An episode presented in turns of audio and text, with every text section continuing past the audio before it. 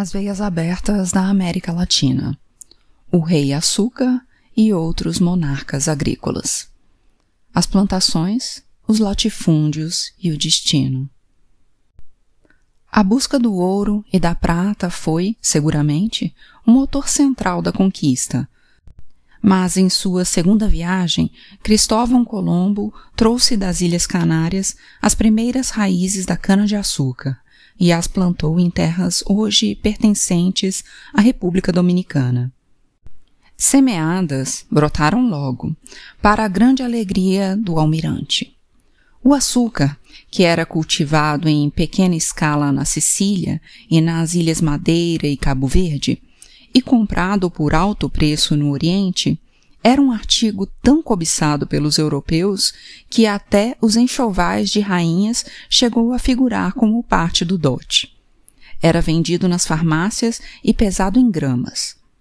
Durante pouco menos de três séculos a partir do descobrimento da América, não houve, para o comércio da Europa, produto agrícola mais importante do que o açúcar cultivado nessas terras multiplicaram-se os canaviais no litoral úmido e quente do nordeste do Brasil, e depois também nas ilhas do Caribe, Barbados, Jamaica, Haiti, Dominicana, Guadalupe, Cuba e Porto Rico.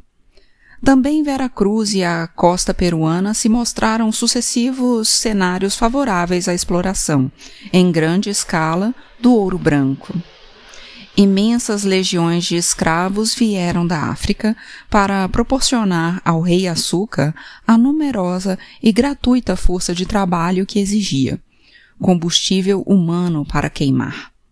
As terras foram devastadas por essa planta egoísta que invadiu o Novo Mundo arrasando matas, malversando a fertilidade natural e extinguindo o humus acumulado pelos solos.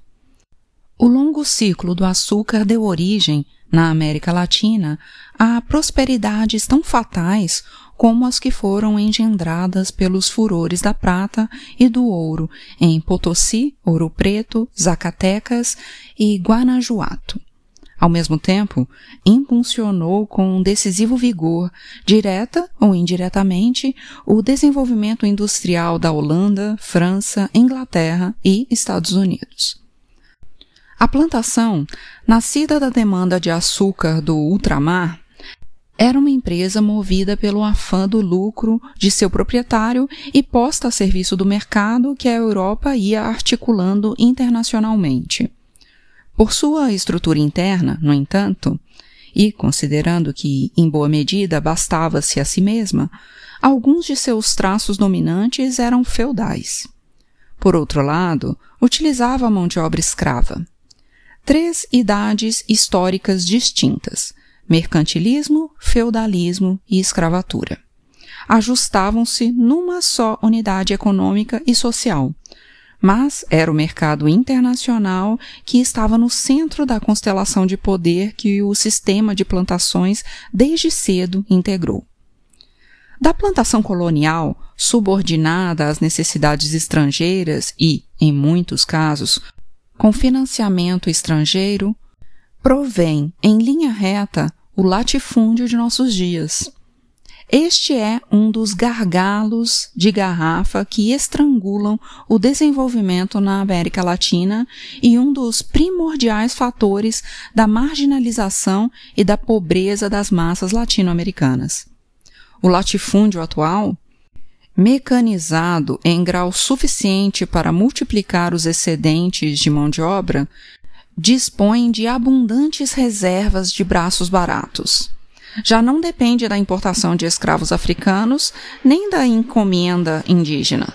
Funciona com o pagamento de diárias irrisórias, a retribuição de serviços em espécies ou o trabalho gratuito em troco do usufruto de um pedacinho de terra nutre-se da proliferação de minifúndios, resultado de sua própria expansão, e da contínua migração interna de legiões de trabalhadores que, empurrados pela fome, buscam as safras sucessivas. A estrutura combinada da plantação funcionava, e assim funciona também o latifúndio como um filtro projetado para a evasão das riquezas naturais.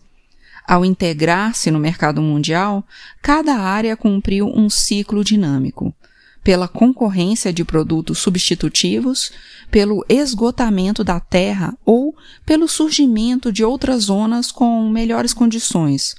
Logo sobreveio a decadência.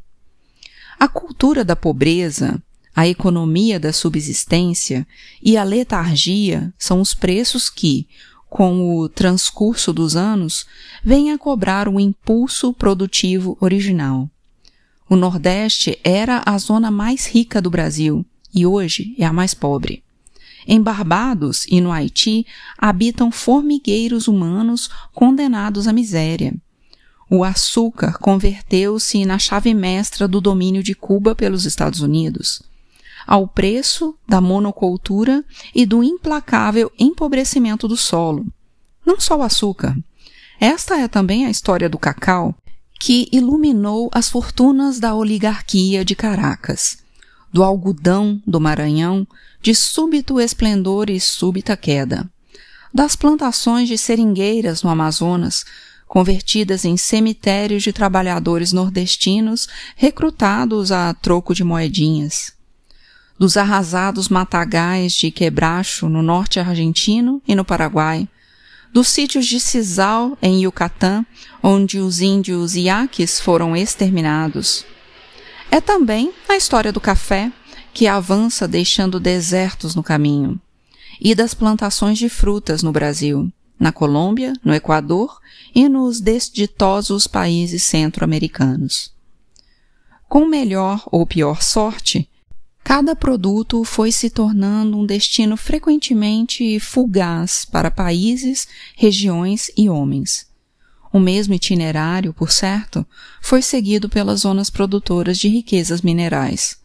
Quanto mais cobiçado pelo mercado mundial, maior é a desgraça que o produto causa ao povo latino-americano que, com sacrifícios, o cria. No entanto, a zona menos castigada pela lei do aço, o Rio da Prata, que lançava couros e depois carne e lã nas correntes do mercado, não conseguiu escapar da jaula do subdesenvolvimento.